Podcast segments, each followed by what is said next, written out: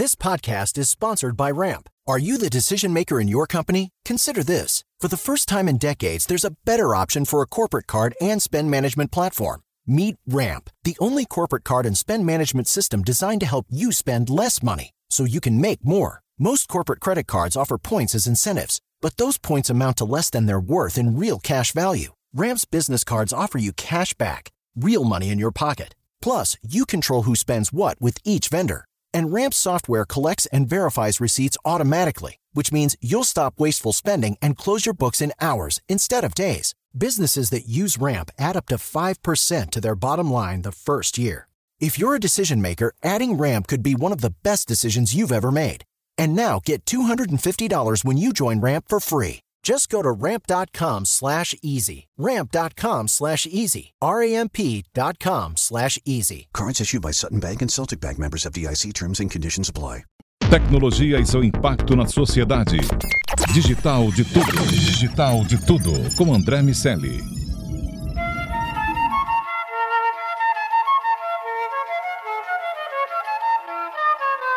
Uh, uh. Salve, salve habitantes da sociedade digital, sejam muito bem-vindos. Eu sou André Miceli e esse é o Digital de Tudo, seu podcast de tecnologia, cultura, negócios e tudo aquilo que afeta nossas vidas.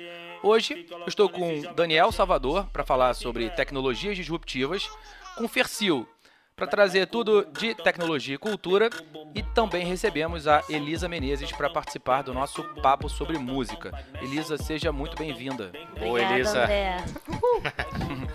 Elisa, conta para mim como a internet mudou o panorama musical e, enfim, especificamente no que diz respeito à música popular, ao funk, que eu sei que você tem uma linha de pesquisa nessa área.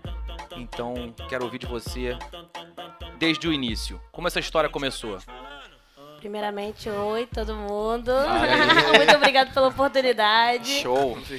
Então, hoje eu vim falar um pouco sobre música, né, com foco no funk.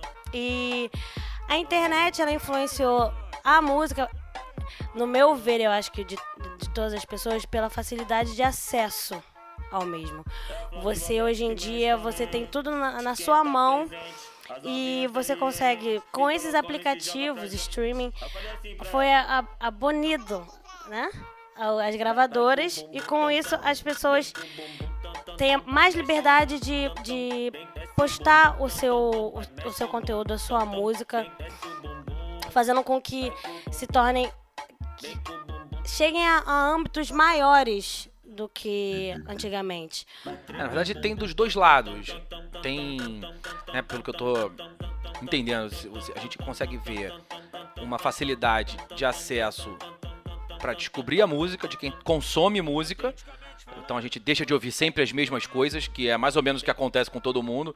Então alguém que esteja um pouquinho mais aberto, e se você pegar um aplicativo que randomiza as músicas que ele te oferece em função do teu gosto, A própria versão free desses streamings, é, geralmente elas são assim, né? Sim, Você exatamente. fica no shuffle eternamente e, E, ouvindo a e propaganda. aí um algoritmo bastante in- interessante, porque ele a- acaba te apresentando muita coisa que tem realmente a ver com, A ver- é, o com a- teu, com o teu gosto musical, né? Sim. E, por outro lado, pro artista, me parece que há um ganho também, concorda? Com certeza. Porque agora ele consegue chegar sem precisar passar pela gravadora, por todo aquele processo de construção que, que era o processo que existia e que era muito caro para a gravadora também. Por isso ela precisava selecionar bem quem ia entrar no Ficou esquema. mais fácil entrar, entrar num. distribuir seu material, porque Exatamente. antigamente é o que o André tava falando.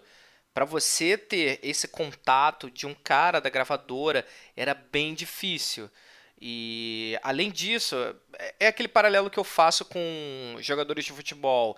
Tem sempre aquele, aquela peixada ali. É um cara que relativamente, de repente, ele não tem muito, muito talento, mas por ele ter um contato bom, ele acaba entrando. Sim. Entendeu? E dessa forma, não. O cara disponibiliza, é, não necessariamente diretamente no streaming, primeiramente no streaming, mas ele pode jogar no, no, no YouTube, viraliza. Ah, beleza, maneiro esse cara. Vamos chamar ele pra fazer um, um CD, vamos gravar um, um disco, sei lá, uma participação em outra parada. O cara vai bombando, eventualmente uma gravadora entra em contato e daqui a pouco ele tá no Spotify. pra de maneira independente também. Pra gravadora também é muito mais barato. Antes ela tinha que montar uma operação que era quase fabril. Ele- Ela precisava prensar os discos, depois queimar os CDs e ó, isso trazia um grau de complexidade em função do custo que é Pô, muito maior do que tinha. Completamente. Na verdade, parte do que eu ia trazer aqui pra gente cuspir um pouco mais sobre como é que vai ser o futuro da música tá relacionado à facilidade de produzir música, porque vai ficar ainda mais fácil.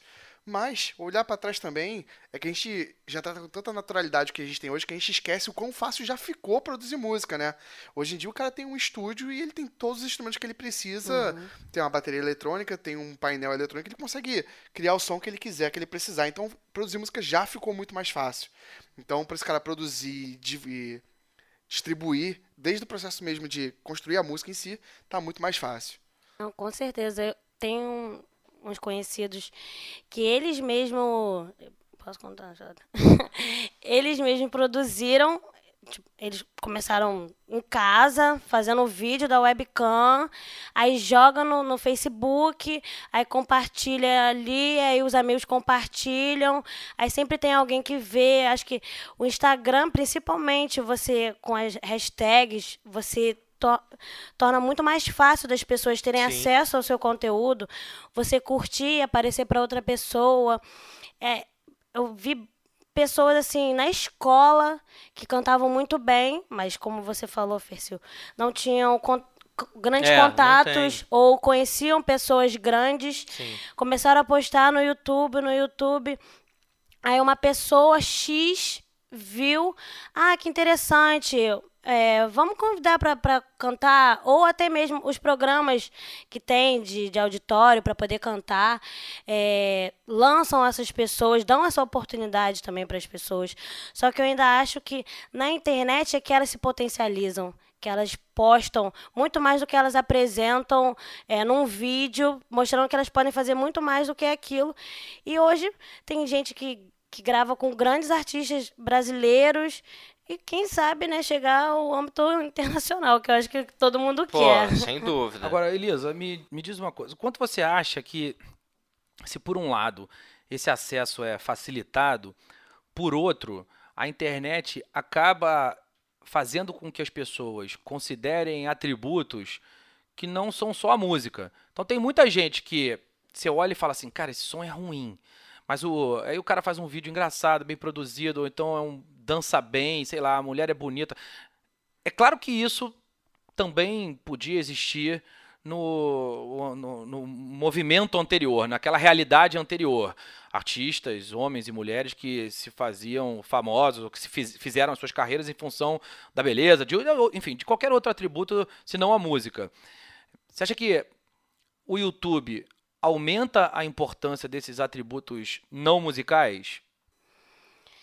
Eu acho que depende da, do que o. Tem muito artista apelativo, né? Artistas que sabem que são bonitos e utilizam daquilo para crescer. É o que eu tava falando. É, eles vão se vendendo nas redes sociais e delas eles vão crescendo.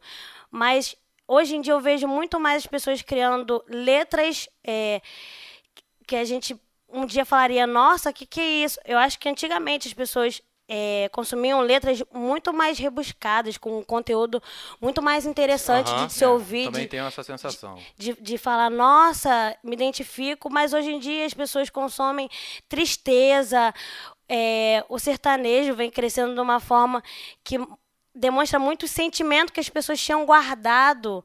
Eu acho que também tem essa questão, o funk também trabalha muito a mulher. é, o lado né? estético do- disso tudo, né? Exatamente. Mas é, hoje em dia, com essas lutas de você se aceitar, né? Você vê a Anitta pondo dançarinas plus, plus size, ah, dançarinas negras, Ela, a be- o início do vídeo, né? Também. do Vai Malandra. Isso. É que ela diz que, que ela botou a celulite dela para jogo para as mulheres se identificarem com ela. Eu acho que Era ela mesmo? Fala pra. Era ela mesmo ou não? diz ela que sim. É, diz ela que sim. Diz ela ah, que não sim. duvido Não, também. mas eu também não duvido. vender. é. Eu não duvido porque nas próprias redes sociais ela já cansou de dizer negócio de. E no início da carreira dela também ela tinha muita celulite. Mas isso é uma coisa meio parte. Não, mas é uma, é uma. Não é exatamente isso que a gente está discutindo aqui, mas é, isso faz sentido desse contexto, porque me parece que em determinado momento outras coisas acabam se tornando mais importantes do que a música em si. Sim. E quando você fala de sofisticação, ou do quão rebuscado a música, rebuscada a música é- era e deixou de ser em determinados aspectos, isso vale para o que diz respeito aos instrumentos também. Aham. Então agora Perfeito. tem ali uma batida eletrônica que se repete e que eventualmente é até muito boa, mas me parece mais fácil de fazer do que um álbum do Pink Floyd. Com É. certeza. É. Nisso que você está falando de facilidade de. Que eu também pontuei sobre a facilidade de produzir música, né? Hoje, sobre como é, a gente tem tanto youtubers quanto músicos surgindo por causa da até então viralização dos conteúdos, né? A gente, eu vou de baixo pra cima, né? Tem a banda mais bonita da cidade que viralizou. Um dia eu acordei, abri minha timeline, tinham 27 compartilhamentos dela, e eles fizeram o caminho deles que não foi o, o caminho do Justin Bieber, que também surgiu em YouTube, compartilhamento, e olha como esse garoto é incrível e como ele tem sucesso. Sim. E hoje ele é o Justin Bieber que ele é. E numa proporção menor, tadinha, que é a Malu Magalhães, que surgiu da mesma forma também. YouTube, compartilha. Ela tinha um approach diferente, porque ela tinha os vídeos bem produzidos. E aí a combinação da música com o vídeo bem produzido chamou atenção. E hoje ela é quem ela é. Então, assim, falando sobre a previsão, de como as coisas vão ser no futuro, a gente vai ver cada vez mais artistas que surgem não só dessa forma, como de formas que a gente ainda não consegue prever, de redes e canais em formas que não, não são previstas ainda, mas que fogem ao estereótipo do cara bonito, ou o cara que tem contato, ou o cara que tem dinheiro. Foi um cara que fez o trabalho dele, e aí, seja pelo critério audiovisual ou musical, ou porque ele é bonito, ele vai achar esse por meio desse canal, ou até por erro, falha, por tosquice. Isso tem espaço, né? O clipe do o Lídio Matheus, por exemplo, ficou famoso porque botou na internet um vídeo dele que deu errado. E ele, ele era muito fã do Fresno. Eventualmente ele tava lá no clipe do Fresno porque um vídeo dele deu errado e ele, enfim. É isso. Dando- Esse tipo, tipo de desculpa. oportunidade vai que gerar, pode falar. Só um exemplo, assim, tudo bem, já que a gente tá falando sobre tosqueira e o André falou sobre o Pink Floyd. Teve aquele tecladista, acho que do de algum lugar do Brasil, que ele fazia as versões dele do Pink Floyd. E, cara, era um negócio assim tosco. Ele improvisava a letra, mandava um imbromation, e aí ele acabou sendo é, retuitado pelo próprio baterista do Pink Floyd. Falou assim, cara, eu amei a música. É claro que zoando, mas você vê que essas, essas paradas É assim. uma oportunidade que jamais Isso ele pôs teria no em outro Twitter. cenário. É, isso aí, é um alcance, sabe? Com ele, a- ele atinge essa galera através dessas questões que você estava falando sobre hashtags, é, a facilidade do compartilhamento, a informação vai num clique. E aí, cara, chega mole em todo mundo. E aí, eu acho que a facilidade vai para esses músicos diferentes e diferente do que a gente vê hoje. E aí, você falando sobre o audiovisual e os recursos que não são a música, que fizeram essas pessoas terem sucesso, eu fico pensando em novos recursos que vão surgir, que não necessariamente é a música que faz a pessoa ter sucesso. Penso numa próxima evolução que é do VR, do 360. Ah, o cara vai fazer um vídeo 360 ou uma experiência 360, ou vai fazer. Cara, imagina. Esse é um bom exemplo, inclusive. A banda mais bonita da cidade. Imagina aqueles caras com uma câmera 360. Cara, esses caras iam ser viral por causa disso. Ia ser incrível, aquele mesmo vídeo 360. É, é o tipo de coisa que vai, surgir, vai surgir com, com barateamento da tecnologia, mas as pessoas vão fazer isso em casa. E aí quando você fala de experiência, sem dúvida nenhuma, você vai poder tocar com as suas bandas preferidas. Se Tá. a gente estiver olhando Uhum. para o futuro, Excelente. é, isso, é, assim como você paga para estar no filme, É. você vai pagar para estar na banda. Já, já, já existe uma tecnologia que faz o, o mapeamento do seu rosto e você pode substituí-lo dentro de um filme. No caso, na indústria de entretenimento adulto. É, é, Mas um eufemismo. É, É, legal, legal, filmes bonito. pornô. Mas é, eu acredito, eu tava conversando com, com, com, com eles em outro momento e a gente tava nessa assim, cara, daqui a pouco você pensa assim, o cara quando tá pra lançar um vídeo, ele lança uma cota lá, fala assim, cara, em vez da gente contratar um extra, o extra tá lá e a gente substitui o rosto do extra por você se você der tanto de dinheiro. Pelo contrário, né? Ao invés de pagar para isso, a gente cobra por É, isso. cobra por isso. E acaba virando mais uma renda. Agora, voltando pro nosso mundo do batidão. Quando a gente fala de resultado, como, é- o meio digital ajudou o crescimento do consumo do funk, Elisa? O que, que as suas pesquisas mostraram? Então, eu posso falar sobre o crescimento em si do funk. É, dados que eu estudei disseram que o crescimento do funk no ano passado foi mais de 200%, em 200%. Porque eu acho que é muito da cultura que, que nós brasileiros adotamos agora de como o Daniel falou, de viralizar, de, de ver um novo que a gente se identifica.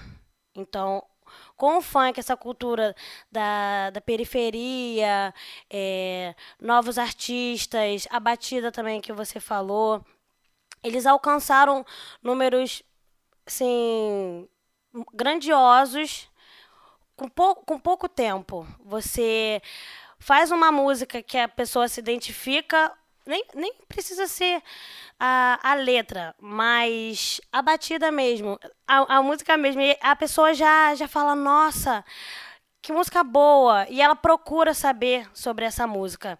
E a questão dos streamings tornaram isso muito mais fácil, porque eu acho que você não você procura primeiro na internet tudo hoje em dia. Então, Sim. você digita um verso que você ouviu, você joga e você e como o funk tem uma questão repetitiva, você acaba gravando alguma frase. É, com mais facilidade. Com mais facilidade. É, dados do Spotify dizem que no top 200, 200 assim, das 200 músicas mais tocadas do Brasil, 35 são funkeiros. São pessoas do funk, mas eu, eu acredito até que teria muito mais se o funk não utilizasse de palavras que não são permitidas. Ah, né? sim. Tanto que muitas músicas você vê que tá o explícito. Sim. Então, eu acredito que com o avanço da tecnologia, essa questão dos streamings, do YouTube, das redes sociais, de você ter a, acesso às pessoas, você tem um feedback muito rápido. A pessoa diz se ela gostou ou não, e você vai se moldando ao que as necessidades do momento fizeram com que o funk crescesse. Essa questão da Anitta trabalhar, é, mostrar o, a celulite dela num clipe, é porque as pessoas estão lutando pela aceitação. Ela ter dançarinos homo, homossexuais, é porque os, os homossexuais estão lutando pelo, pelo espaço deles no, claro. na, sociedade. na sociedade. Então, acho que o, o conjunto todo sai um pouco da internet, vai um pouco para nossa realidade e é nessa deixa que o funk ele cresce, ainda mais em tempos assim, é, é, o Brasil entrou em crise e você muitas letras, principalmente São Paulo, que era o funk ostentação, eles falavam muito sobre é, o que você queria ser, né? Nos clipes mostrava BMW, muita, muito ouro, é, mansões, muitas mulheres. É aquela idealização que a pessoa tem, mas, mas ela não consegue alcançar. Então, ela olha aquilo e, e ela canta, tipo, acho que toda música te desperta um certo prazer. E o, o prazer da pessoa é, cantando esses tipos de música são coisas que ela tem pra, que ela tem dentro dela, mas a realidade dela não, não faz com que ela alcance. Então acho que um conjunto de coisas, é, junto com a, a facilidade da internet, que com certeza são não tem como comparar você receber um vídeo pelo WhatsApp da minha mãe hoje em dia, ela me mandando uma música de funk, é uma coisa que nunca aconteceria antigamente. Sim, sim. E é, meu, meus pais saberem músicas de funk também são coisas uhum. que nunca aconteceriam antigamente. Então, a, a internet ela ajuda muito essa questão da, da aproximação. Você ter 30 anos e eu ter 10 e a gente escutar a mesma música. Eu acho que é mais ou menos isso. É, e, e a gente vive um momento que o rock de alguma forma representou nos anos 80, que especificamente a galera de São Paulo faz com um protesto. A gente fala de ostentação, mas existe também, evidentemente, aqui no Rio, é, tem uma galera falando sobre os problemas da periferia, sobre os, as perseguições Sim. que. E, e, os problemas que, as, que eventualmente se sofre pelo simples fato de ser negro. Então, todo, tudo que diz respeito a preconceito, enfim, todo esse processo que não necessariamente está ligado à glamorização, também acaba aparecendo né, em algumas músicas. Eu acho que o, o funk, ele vem. Como ele vem da, da periferia, ele vem de dentro da comunidade, que era um lugar onde poucas pessoas tinham acesso, né? Era uma coisa muito daquele meio. Ele vem, ele vem uma luta muito maior e vai crescendo de uma forma que ninguém esperava que o funk to tornasse o tamanho que ele é hoje em dia, que o funk saísse do Brasil, que o, é, o, o, funk se mesclasse com outros tipos de música. Você falou do rock, eu lembrei que um, um dos gêneros musicais do, do surgimento do funk foi o, o rock também, claro. além do R&B. E o funk, ele não veio. Eu, eu, achei isso muito engraçado que uma vez meu pai botou um CD em casa e ele falou: é desse cara que, que surgiu o funk. Eu não lembro o nome dele agora, me desculpem a todos. Mas eram aquelas batidinhas mais dançantes, mais envolventes lá não dos Estados Unidos. Gay, não, né? Marvin... Sim, é. era esse moço. ele mesmo. É legal. Ele mesmo. Eu, eu poderia cantar para vocês, mas eu acho que ah, todo mundo vai tirar do, do né? Eu acho melhor, né? Eu acho melhor deixar. É, quando eu lançar o meu funk, todo mundo ouve. Legal.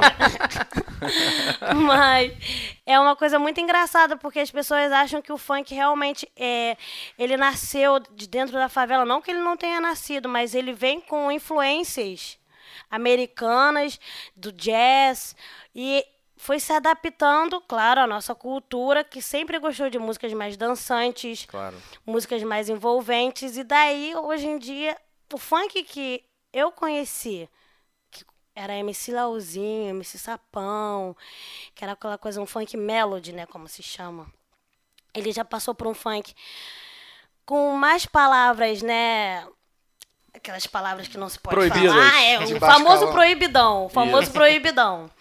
E eu acho que o funk, o funk paulista ele é muito mais focado pro, pra ostentação. O funk carioca, muito mais da periferia.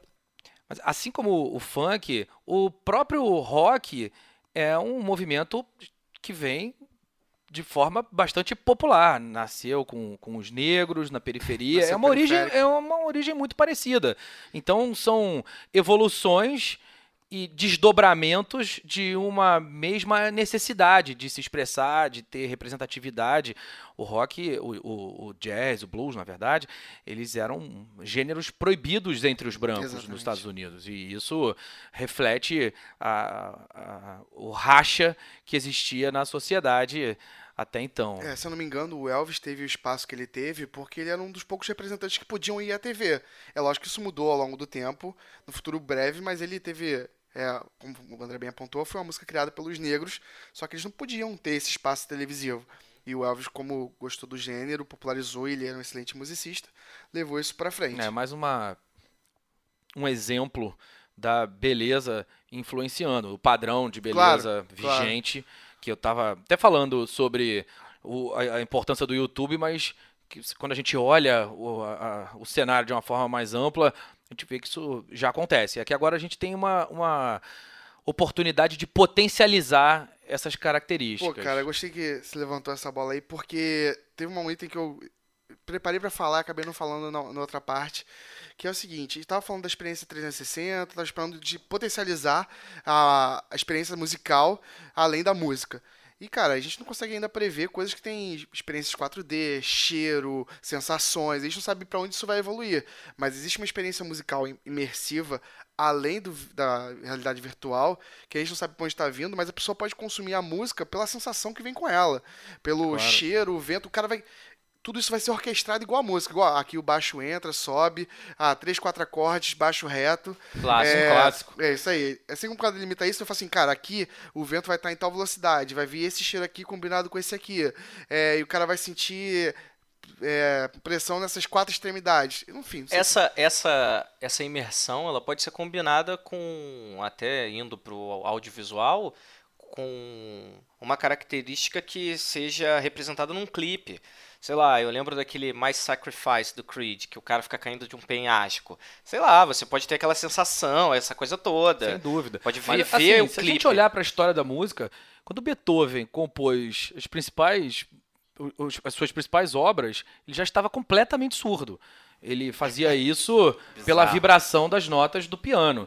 Era é uma percepção musical, é claro que né, de um gênio, mas sem dúvida nenhuma a tecnologia vai permitir expandir esse processo de percepção e sensação. E um outro detalhe, falando até sobre imersão também, recentemente eu estava ouvindo algumas músicas, mas eles fazem a captura do som é, 360, então você coloca ali o fone, cara, parece que você está no centro do palco, sabe? Aí eu boto essas músicas mó viagens da vida, assim, tipo um The Doors, e aí tem horas que o, o Jim Morrison fica gritando numa música. Aí eu, eu tive essa impressão que tinha alguém atrás de mim falando alguma coisinha. Eu virei, na moral, sabe? Foi a mesma. é, eu não tive essa percepção, mas eu conheço alguém que teve. Quando eu assisti um filme 3D, aí sei lá, um, um fragmento da tela pulou e a pessoa desviou, sabe? Sim, eu tive claro. essa- esse reflexo olhando pra ver quem, se tinha alguém falando comigo. E agora é interessante ver que o, o sucesso em- um canal não necessariamente significa um sucesso na mesma proporção em outro canal. É claro que existe Não, é. al- alguma correlação, Claro. mas não existe uma, uma, uma correlação de um para um. Assim, uma da- um exemplo mais claro é o Condzilla. O Condzilla ele é o maior canal da internet brasileira e o segundo maior canal do mundo. São mais de 40 milhões de inscritos. Enfim, como é que começou essa história, Elisa? O, o nome do, do canal partiu do nome do criador, que é o Conrad Dantas. Ele é de São Paulo. Ele era da, de, uma, de uma das comunidades. E a ideia dele, ele largou tudo que ele, que ele fazia para poder criar o Condzilla com querendo valorizar é, a música da onde ele era, da periferia, é, demonstrar essa cultura e a partir disso mudar o comportamento das pessoas diante desse conteúdo, que eu acho que antigamente o funk ele era muito visto como uma música das classes é, é, inferiores, né? Sim, E Pelo menos socialmente ou Sim, financeiramente. exatamente. e no início ele tentou. Ele fez dois canais, um canal de esporte e um canal de funk. Ele fez um vídeo para dois vídeos de esporte, aí fez um vídeo de funk que em um mês teve milhões de visualizações. Aí ele falou: "Ah, pode ter sido sorte". Aí ele tentou um outro vídeo e aconteceu a mesma coisa. Eu acho que o trabalho dele hoje em dia, ele ele fornece a parte técnica. O artista ele vem e faz um clipe com ele, ele, ele faz edição e tudo mais. Ele tem as suas questões que tem que ter imprimido no início do, do clipe a marca Condzilla. Ele fica com 50% de todo o lucro. Pô, mas é. Ele tem. Ele é uma boa É uma vitrine, gera- né? Ele É, deve sim. gerar base, mais do né? que 50% de todo o lucro, Então. É. dependendo da parceria, né? Exatamente. Ele mesmo diz que alguns artistas até bateram um pé nesse quesito. Ah, eu quero botar no meu, no meu canal. Só que no canal da, da própria pessoa não alcançava tantas Claro. pessoas. E o no dele, que, que alcançava milhões, é, Bumbum Tantan, que foi um, uma música que todo mundo já ouviu, né? Já tive o prazer de ver a minha mãe dançando essa música. Já alcançou um bilhão de views nesse mês, esse mês de setembro. Um bi. Um bilhão. Caraca, É irado. muito, é muito Um forte. bilhão. Pô, 40 milhões de Não, pessoas Faz inscritas sentido, não é é algo que o cara tá vendendo. Ele tá vendendo, lógico, a produção, toda a expertise deles, com network, mas o cara tá vendendo esses 40 milhões de, de É claro. inscritos que não foi fácil conseguir. Não, eu acho que também ele usar artistas que estão no momento potencia- potencializam essa questão do engajamento das pessoas, né? Como eu já exemplifiquei a- aqui sobre MC Rebeca, pessoas que ninguém ouviu falar, a própria MC Loma. É, eu tava com a Miss Loma aqui na engatilhada. A MC Loma, ela a menina foi do nada pro Surgiu assim, né? Ela não postou um ter- videozinho é, bem, Isso, Bem exatamente independente, isso não que a é? gente estava Isso. falando. Ela postou um vídeo com, com as amigas gêmeas dela e daí patentearam aquele vídeo para um nível que ela chega num carrão, não sei o que. Deu um upgrade no vídeo Deu original. um upgrade Deu que monetizada. as pessoas da idade dela ficam como, nossa, eu também quero. Aí vai e mostra pra amiga, olha, amiga. E eu acho que isso também incentiva com que as pessoas trabalhem mais essa criatividade, é, não ter medo de se expor, de mostrar. Ah. Vamos supor, eu, eu acho que eu danço muito. Aí eu faço um vídeo. Você né? acha mesmo? Ou- Ah, depende, né? Não, Depois da meia-noite, sim. entendi. Mas de dia não. Aí eu posto um vídeo, alguém me descobre. Mas a própria Anitta, ela começou fazendo um vídeo do quadradinho dela. Que aí o DJ Batata viu e chamou. Aí ela entrou pra, pra Furacão, é, como MC Anitta. E depois ela foi fazendo o próprio trabalho dela. Que hoje em dia eu acho que ela é uma das pessoas que mais faz estratégias, assim. Ela pegou essa questão do abuso e fez um vídeo. É, uma, um vídeo não, uma música Com essa temática. com essa temática. Mas esse vídeo não, não caiu no, no canal dela, foi para outras pessoas. Sim. Em que, ela em que ela fala que não se pode deixar abusado. E eu acho que as pessoas se inspiram ouvindo esse conteúdo. E o, a ideia do Condzilla, que eu- atualmente ele é empresário de 12 artistas, além dos artistas que ele trabalha no seu canal, é exatamente dar a oportunidade para as pessoas de mostrarem a, é, cada, acho que cada um aqui tem uma opinião. Então, se você canta e, e quer mostrar, ele dá, ele, ele fala, "Eu vou produzir e você mostra o seu talento. E aí você vê, você não vê um- no canal dele uma, um tipo de coisa só. Eu acho que diversificar também hoje em dia é essencial para que as pessoas não fiquem muito né, só naquilo e enjoem Ele daquele tem conteúdo. mais um canal, né? Ele tem o Condzilla Apresenta, onde ele traz, enfim, novos artistas. E ele lançou há relativamente pouco tempo o, o portal Condzilla. Ele está criando desdobramentos com propostas e propósitos diferentes, mas todos associados a esse ecossistema que é dele. Ele conseguiu montar e tem um belíssimo tamanho. Não, com certeza. Eu acho que é- a vida é feita de oportunidades. E ele pegou exatamente essa questão. As pessoas fazem roda de rima em busca que alguém veja o seu talento. aham. Então, ele, ele. Eu quero cantar. Ele fala. Eu vou, eu vou produzir você, mas eu fico com 50%. A pessoa não vai deixar de viver o sonho dela por 50%, ela vai tentar. E ele dando essa oportunidade, é assim que as pessoas vão se inserindo. Não, com certeza a vida da MC Loma mudou, né? Ela tava lá no interior, sem ninguém saber quem ela era, uma Gatíssima adolescente que agora. tava no colégio e eu admito que eu fiquei viciado na música dela. Aí eu acompanhei o que ela postou nesse no, no- no primeiro mês e meio de trabalho dela com Condzilla. E eles lançaram, sei lá, sete clipes em menos de 60 dias. Sete clipes, o que há 30 o- anos atrás demorava uns sete anos. E o clipe é mega produzido. Todos os clipes do Condzilla são punks. É, e você estava falando sobre as pessoas se exporem para serem descobertas. Aí, cara, é é uma pergunta social que eu quero trazer para a mesa para todo mundo. Isso pode gerar de alguma forma um problema no que diz respeito assim, todo mundo esperar ser descoberto? Sim, com certeza. É, eu, Com eu, certeza. a- eu acho que é, é da mesma maneira que não só no que diz respeito à música, mas a gente já consegue ver um monte de crianças cujo sonho é ser um youtuber. YouTuber. é, a gente vai encontrar crianças com sonhos que são desdobramentos dessa, dessa pretensão do YouTube. Mas se a gente comparar, só falando uma, uma única, um único dado sobre o Condzilla, a gente tem, ele tem 40 milhões de inscritos no seu canal. A Sony Music do Brasil tem 140 mil. Então, assim, Ó, se você é um artista, você gostaria de estar em qual canal é, do YouTube? verdade.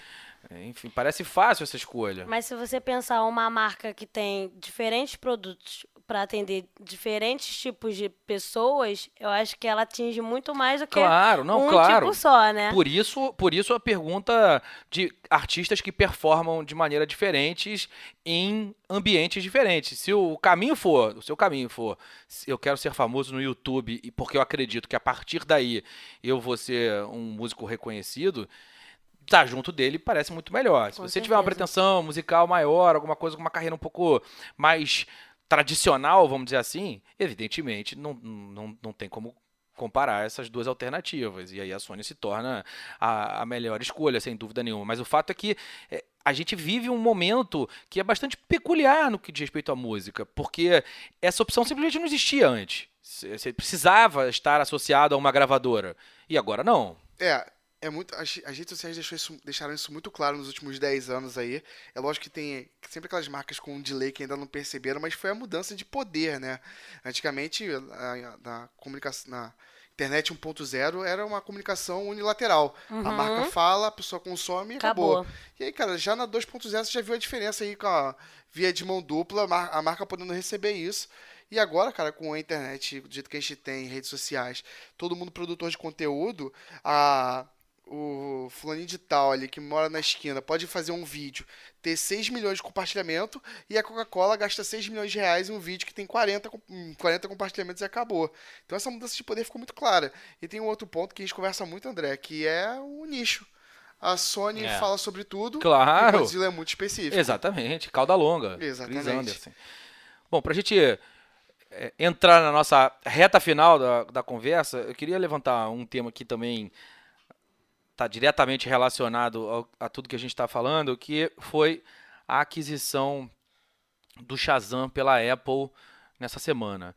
O Shazam é um aplicativo que reconhece músicas a partir de qualquer trecho e é muito eficiente. Muito. Muito. É, Você pode botar qualquer trecho em, em restaurante, em- se tiver um espacinho para ele ouvir, mesmo cheio de ruído, ele, ele pega mais de um bilhão de downloads do aplicativo distribuídos pelo mundo. Acho que o, Bra- o Brasil tem proporcionalmente, se a gente olhar a representatividade do Brasil em relação ao Facebook, em relação ao Shazam, sem dúvida nenhuma, nas redes sociais a gente tem, uma, tem um percentual maior. E eh, são 300 a 400 milhões de usuários por ano, pelo menos entrando uma vez para fazer a sua consulta. Eu também, eu sou, eu sou viciado. Qualquer música que eu não sei, eu qualquer música, nem que seja para deixar lá no Sim. histórico das minhas É. buscas, eu deixo lá. Cara, a gente trabalha com criação de aplicativo, né? E o aplicativo para ser funcional tem que ter um reason why, que é se baseado na dor da pessoa. E essa era uma dor, cara, Sim, eminente nos últimos certeza. Cara, 150 mil anos. É, cara. é verdade. Vendo um filme na sessão da tarde, tô vendo aquela música no final, você fica cantando. Ai, eu no- adorei no- essa música, não no sei o elevador, nome. Mas você só sabe aquele trecho de 9 segundos. Sim. E hoje em dia, cara, 9 segundos é o que você precisa pra abrir o aplicativo, ouvir É. e, e ter essa música na sua lista do Não, o Spotify. meu filho, qualquer música que tá tocando, ele, ele vai, bota no Shazam e bota. Ele tem 5 anos, né? Cara, É. eu já eu já tive uma saga com o direto. Shazam Maneiro, cara. de, na boa, deve ter uns 15 ou mais anos pra tentar achar uma música. Porque assim, eu não ouvia muito rádio porque eu era mais moleque. E naturalmente já era uma música é meio velha, assim, da década de 80. Cara, eu não sabia a música qual era. E aí eu não, não sabia também o trecho. Cara, eu, eu cantarolava a melodia. E, cara, ficou nessa, até um ponto que eu fui, eu fui afunilando essa pesquisa, encontrei o Shazam e descobri a música. Sei lá quantos anos depois, sacou? Mas, São, pô, são muito. 20 milhões de Shazams por dia, né? Dando o nome de- da, Aham. da busca por música. Sério? 20, mi- 20 milhões. Shazam é De- muito irado. Desde que a ferramenta foi lançada, já foram mais de 30 bilhões de Shazams. E aí a gente fala, pô, mas por que, a Apple comprou isso para ficar nessa brincadeirinha? É, a- as, as buscas do Shazam levam para os sistemas de distribuição 400 mil visitas por dia. Então, com isso, a Apple tem maior probabilidade de colocar gente dentro do Aham. Apple Music e tira o Spotify do jogo. Evidentemente, não vai ter, Não vai ter levando para lá. E aí tem um outro dado que é en- engraçado nessa, nesse sentido, apesar do Spotify ter um crescimento mais importante e, e, evidentemente por, por estar fora do ecossistema Apple é bastante eh, grande o que eles fizeram no que diz respeito à base instalada, é bastante importante para a distribuição de música nos tempos atuais, mudou, mudou o formato de comercialização e consumo de música. O Apple Music converte três vezes mais rápido do que o Shazam. Então, se eu alguém começar. Desculpa, do, do que o Spotify. Spotify. Se alguém começar a usar o Spotify agora e começar a usar o Apple Music agora, essa pessoa que começou a usar o Apple Music ela tem três vezes mais chance de virar um usuário pago do que o cara do Spotify. E isso dá para a Apple mais uma vantagem competitiva e a Apple ela, ela sabe jogar esse jogo. Né? A gente a gente já viu é, Google com o Waze para melhorar a experiência. Então, é, esse processo de aquisições é bastante comum. Na Apple, apesar dela fazer aquisições sistematicamente, ela não é uma empresa que tem o mesmo comportamento, o mesmo apetite no mercado que a Alphabet, por exemplo, tem. Até porque teve por muito tempo o seu foco na engenharia, na inovação a partir da engenharia. E como aparentemente está batendo no topo, eles estão buscando outras formas e essa monetização vai ser relevante. É, esse é um bom ponto, né? Porque hoje em dia tem, e o Ferreira pontuou isso pra gente esses dias, que a remuneração do Spotify é, é, é bem pequena. Os artistas não, não estão satisfeitos com isso. E uma coisa que a gente vem conversando também bastante, André, é como blockchain, tirando aí todos os intermediários que vem tirando, se pode atuar sobre a música, tirar os intermediários, e aí tanto os músicos profissionais quanto os independentes conseguem distribuir, precificar a sua música e, enfim, ter essa métrica muito mais precisa, muito mais transparente e receber um valor proporcional ao que ele, enfim, ao próprio trabalho, né? Acho que que eu falo aqui, eu tava pensando, acho que as pessoas vão poder precificar a sua própria música.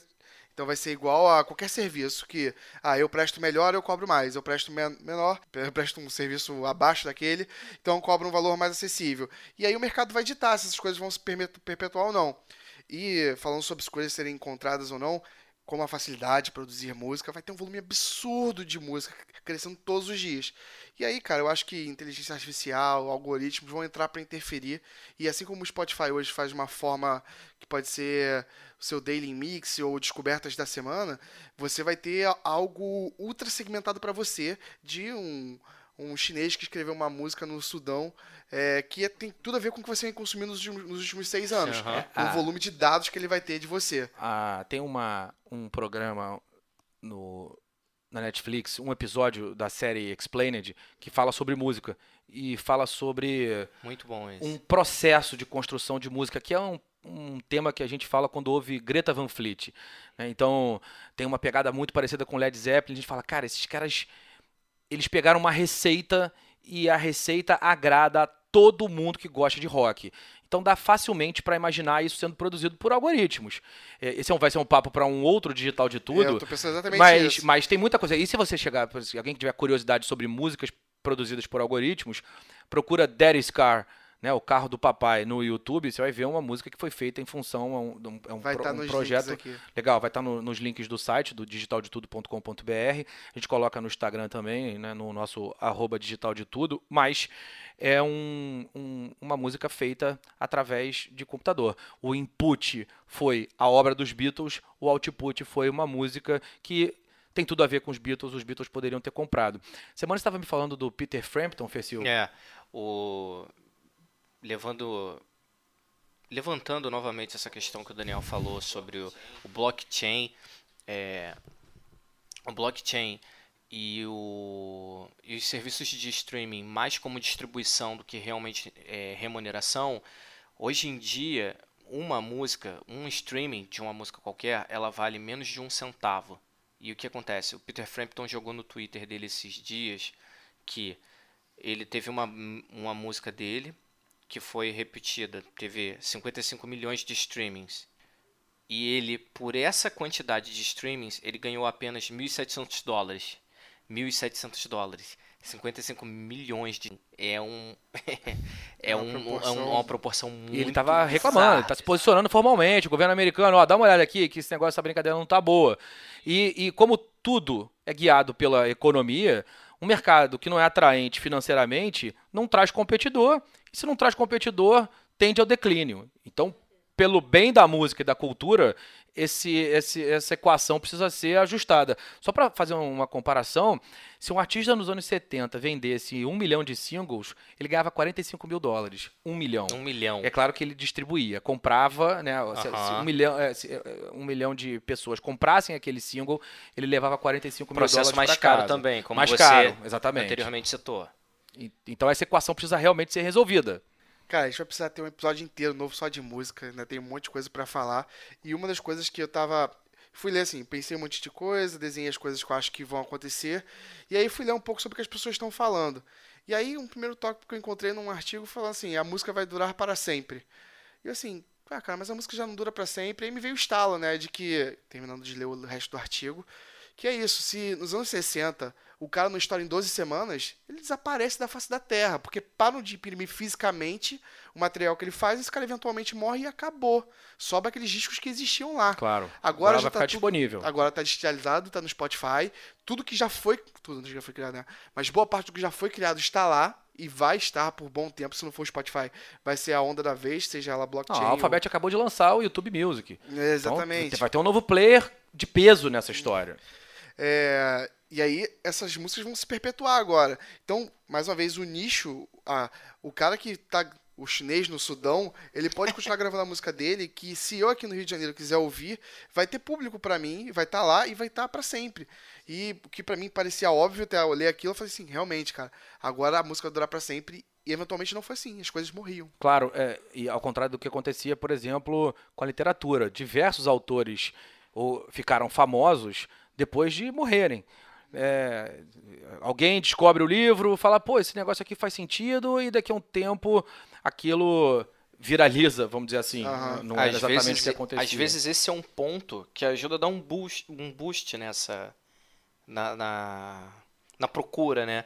Que a galera fala, ah, um artista tão jovem. Por exemplo, recentemente o Mac Miller, Aham, que é um rapper claro. que morreu no, com overdose e tudo mais.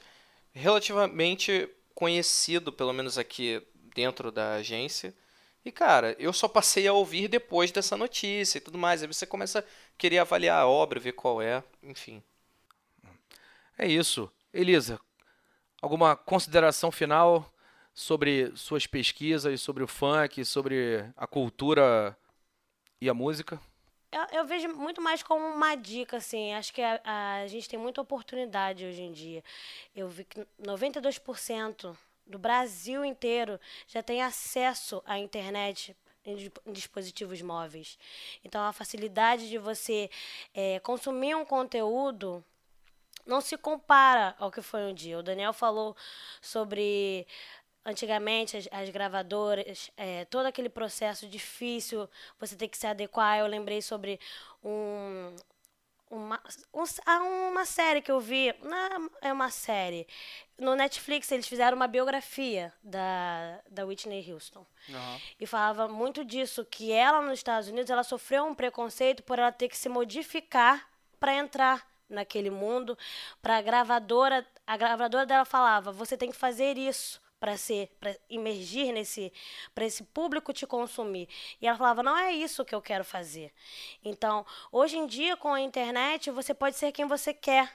Você encontra as pessoas encontram em você algo que elas se identificam. Eu Acho que isso faz com que as pessoas fazem, façam música é, querendo ou não, expondo os sentimentos, porque elas sabem que alguém vai se identificar. verdadeiro. Exato. Exatamente, não é uma coisa assim que você canta porque a melodia é bonita, porque você está falando profundo, você está falando do seu coração. Então, você, eu acho muito importante é, a veracidade no que a gente transmite, né? Tanto nós que não somos nem, nem blogueiros nem nada, somos pessoas normais, é, você, se você tem a oportunidade de fazer alguma coisa que você acha que vai mudar, vai fazer diferença, que você faça.